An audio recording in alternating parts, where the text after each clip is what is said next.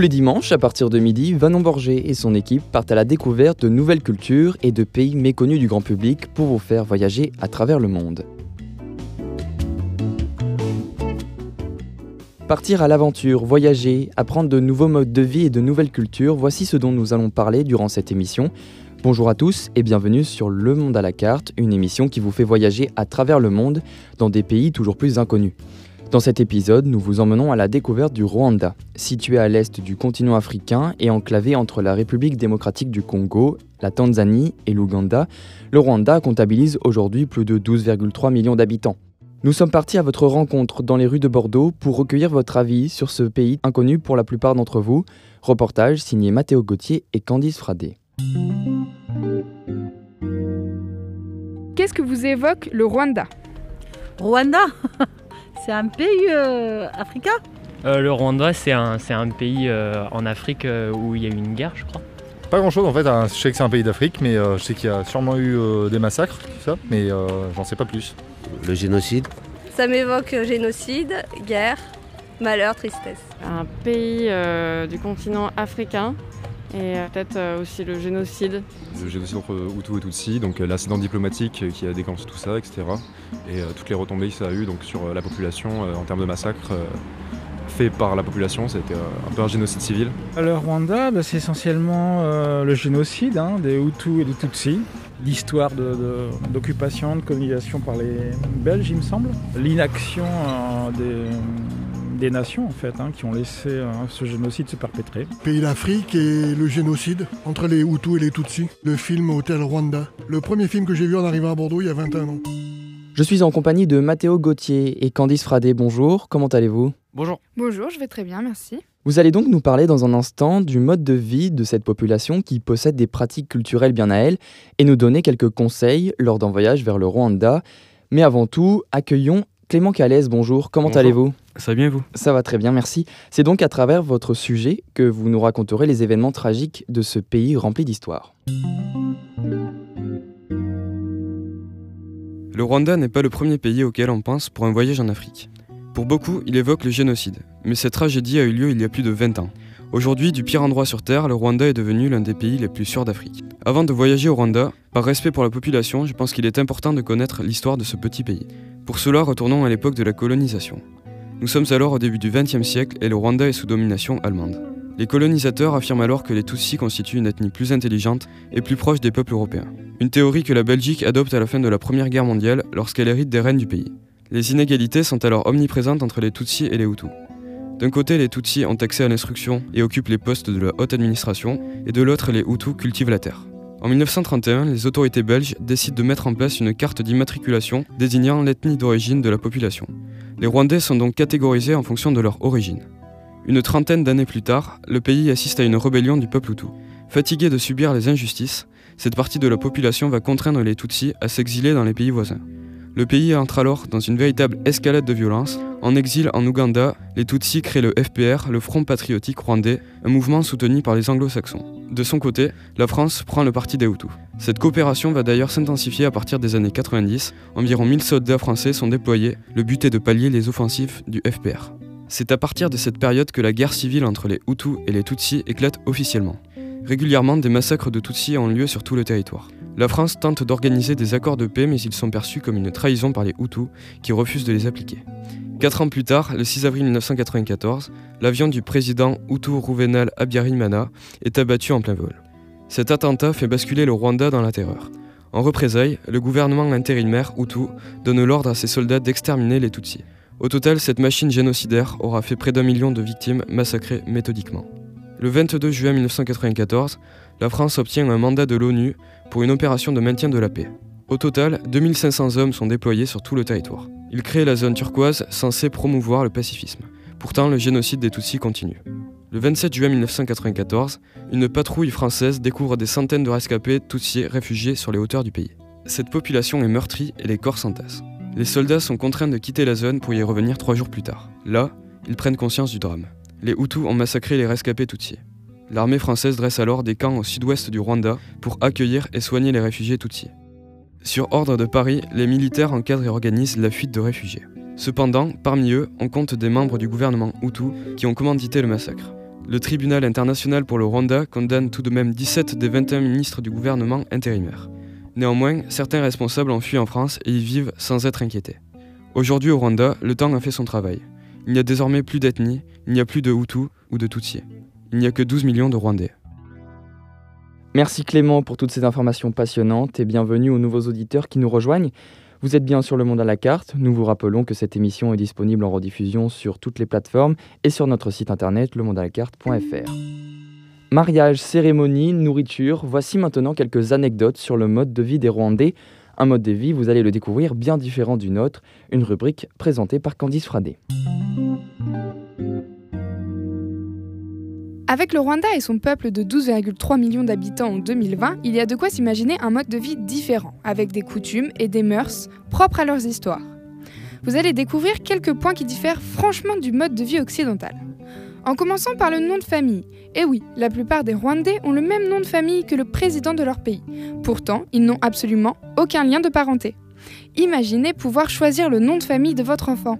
Eh bien, en Rwanda, on le peut, grâce à la cérémonie nommée Quinta Izina. Elle a lieu huit jours après la naissance de l'enfant, et chaque membre de la famille peut proposer un nom. Il est souvent doté d'une signification particulière, liée par exemple à l'histoire de la famille ou à son physique, son caractère, etc. À la fin de la cérémonie ou le lendemain, pour les plus indécis, les parents choisissent un nom définitif. Très souvent, c'est un nom de famille de personnes connues, comme celui du président. Parfois, il est aussi lié à la religion. En clair, les noms diffèrent selon chaque famille. Actuellement, au Rwanda, il est quasiment impossible de reconnaître une lignée familiale par son nom de famille. Figurez-vous que ces dernières années, cette cérémonie n'est plus seulement pour les enfants. On la réalise aussi pour les bébés gorilles. Une fois par an, ils nomment les bébés gorilles nés dans l'année. Au fil des ans, les mœurs ont changé, notamment du côté social. Auparavant, les Rwandais étaient plutôt intimistes. Inviter un voisin chez soi était rare. Ça se limitait à servir de la bière de banane ou de sorgho. Et pour une jeune fille, il était impossible de manger en public avant de s'être mariée. Cela pouvait porter préjudice pour trouver un mari. Mais aujourd'hui, les mœurs ont changé. On s'invite à manger pour les cérémonies, comme les mariages, les deuils, etc. Au Rwanda, le mariage est aussi très important. Toute personne doit être mariée, non sans coutume bien sûr. En effet, la dot est primordiale. Le mari se doit d'offrir au père de la mariée non pas de l'argent, mais une vache. Une vache décorée. Après le mariage, on doit faire des enfants. Selon si vous avez des enfants, après votre mort, votre mémoire est prolongée ou non. Si vous n'avez pas d'enfants, vous êtes enterré avec un petit bout de charbon de bois pour signifier que votre mémoire s'est éteinte. Sinon, votre mémoire continue après la mort, grâce à une torche allumée tout au long de votre cortège funéraire. Mais avant de penser à la mort, il y a quand même un système de santé assez construit. En effet, les fonctionnaires ont une assurance maladie qui leur est réservée. Sinon, le reste de la population a accès à un système de mutuelle de santé à un prix accessible, puisqu'elle paie seulement 4 euros par an. Le ministère de la Santé se charge du reste des coûts médicaux. Les familles les plus pauvres ont accès à une carte de mutuelle gratuite, mais beaucoup continuent à se soigner sans côtoyer de personnel médical, dû au fait notamment que les structures sont souvent dans les centres-villes, et pour les populations excentrées, la distance peut être un frein. Les bières, la patate douce, le maïs, le sorgho, c'est ce que vous consommerez lors de votre voyage au Rwanda. Les habitudes alimentaires des Rwandais dépendent majoritairement du lieu de vie. L'eau potable ainsi que l'eau courante au Rwanda n'est pas anodine. Dans les petits villages, les femmes et les enfants partent chercher tous les jours de l'eau à l'aide de jerrycans, tandis que les hommes travaillent. Les repas dans le foyer familial sont plutôt simples. De la patate douce, des haricots, du maïs, des pois, du millet, du sorgho et des fruits. Un repas classique mais très fréquent. Le petit déjeuner le plus classique est une patate douce et une bouillie de sorgho, millet, maïs et lait. En parallèle, dans les grandes villes comme Kigali, on prend du pain et un thé. L'alimentation est principalement végétale, mais les protéines sont consommées différemment. La viande est majoritairement réservée aux hommes. On remarque donc chez beaucoup d'enfants des carences en protéines. Certaines viandes ne sont pas consommées à cause de leur valeur sacrée, comme la vache. Beaucoup de foyers hésitent énormément avant de tuer une vache ayant procuré du lait. Cependant, un contraste important se fait aussi avec les grandes villes, qui elles consomment beaucoup de viande. Que ce soit du poulet, du bœuf, du mouton, vous serez donc frappé par certaines inégalités entre villages et villes. D'ailleurs, pour vous mettre l'eau à la bouche, au Rwanda, vous dégusterez beaucoup de plats traditionnels, comme des brochettes de chèvre, des tilapia grillés ou frits, de l'umutsima, plat de manioc et de maïs, ou encore de l'isombe, feuilles de manioc avec des aubergines et des épinards. Ne soyez pas étonnés, dans l'assiette, tout est mélangé. Fini nos petites habitudes un peu maniaques, c'est arrivé lorsque le gouvernement a décrété une pause plus courte pour les fonctionnaires le midi. Alors, pour gagner du temps et aller plus vite, tout est mélangé. En tout cas, vous êtes sûr de manger de la banane plantain et de la bière traditionnelle lors de votre visite. Merci Candice Fradé, vous êtes bien sur Le Monde à la carte, une émission consacrée à la découverte de nouveaux pays et nouvelles cultures méconnues du grand public. Nous sommes en compagnie de Clément Calès, Mathéo Gauthier et Candice Fradé. Bienvenue aux nouveaux éditeurs qui viennent de nous rejoindre. À présent, vous en connaissez un peu plus sur l'histoire du Rwanda et le mode de vie de ses habitants, mais qu'en est-il des endroits à ne pas manquer si vous souhaitez voyager au Rwanda? Une rubrique écrite et présentée par Mathéo Gauthier. Le Rwanda regorge de joyaux naturels, composé d'un paysage montagneux orné de forêts verdoyantes. Les espaces verts rwandais sont présents sur chaque mètre carré du pays. Il existe notamment de nombreux parcs nationaux qui font vivre le pays en faisant découvrir les animaux et les végétaux caractéristiques du Rwanda. Je vous propose de me suivre dans un voyage de quelques minutes à travers trois lieux insolites du pays. Le 4x4 vient d'arriver dans le village de Kinigi. Nous nous apprêtons à monter à pied sur un des cinq volcans du parc des volcans, le volcan Sabininho. Ce parc est connu pour être le dernier sanctuaire des gorilles de montagne. Et durant le trajet, vous aurez sûrement la chance de voir quelques-uns des 74 gorilles qui y vivent. Ce parc de 13 000 hectares offre de nombreuses possibilités pour les visiteurs. La randonnée dans les vallons est de loin la plus populaire pour profiter à votre rythme de la faune et la flore tropicale. Vous pouvez aussi profiter d'un trajet en VTT pour entrevoir les vols d'oiseaux colorés ou le nez d'un singe doré. Petite remarque aux intéressés, les volcans du parc sont partagés par les pays voisins, l'Ouganda et le Congo. Il est d'ailleurs notifié que les conflits entre le Rwanda et l'Ouganda sont un potentiel danger pour les touristes. Malgré cela, le parc des volcans reste l'endroit numéro 1 à découvrir au Rwanda. Après notre petite marche, je vous propose une petite baignade dans le lac Kivu, à une heure du parc national des volcans. Un endroit agréable pour se détendre, situé à côté de Rubavu. Le lac Kivu couvre une superficie de 2700 km. L'étendue d'eau est parsemée d'îles de toute taille, ce qui rend le portrait encore plus attrayant. Depuis ce lac, vous pouvez profiter d'un horizon volcanique impressionnant, notamment en bateau, où le point de vue est encore plus intéressant. N'oubliez pas de contempler cette étendue d'eau et ses rives verdoyantes. Enfin, un voyage au Rwanda ne peut pas se faire sans une escale dans la capitale Kigali.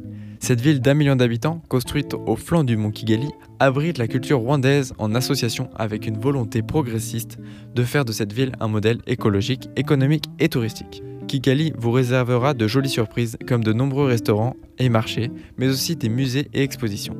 Pour faire un pas dans l'histoire du Rwanda, le mémorial du génocide rwandais se compose de plusieurs expositions permanentes détaillant les faits de 1994. Les églises Nyamata et Tamara sont des lieux de culte témoins du génocide fort en histoire. Si vous souhaitez maintenant découvrir des œuvres artistiques locales, le Inema Art Center saura vous convenir. Un collectif d'artistes a regroupé une grande collection d'œuvres locales. Si vous avez encore du temps, je vous invite au Nyabugogo Market, qui reflète l'essence même de la culture rwandaise. Notez que Kigali est une ville un peu utopique, bien loin des villages pauvres et isolés du Rwanda. Notre périple au Rwanda se termine ici. J'espère que ces paysages sauvages, hostiles et fascinants vous auront intéressé. N'oubliez pas que les voyages sont source d'évasion et d'inconnu. Merci. C'est donc sur ces mots que l'on se quitte. Merci de nous avoir écoutés. Merci aux invités d'avoir répondu présent à cette émission. Merci à vous. Avec plaisir. Avec plaisir. Nous vous rappelons que cette émission est disponible en rediffusion sur toutes les plateformes et sur notre site internet lemondalacarte.fr.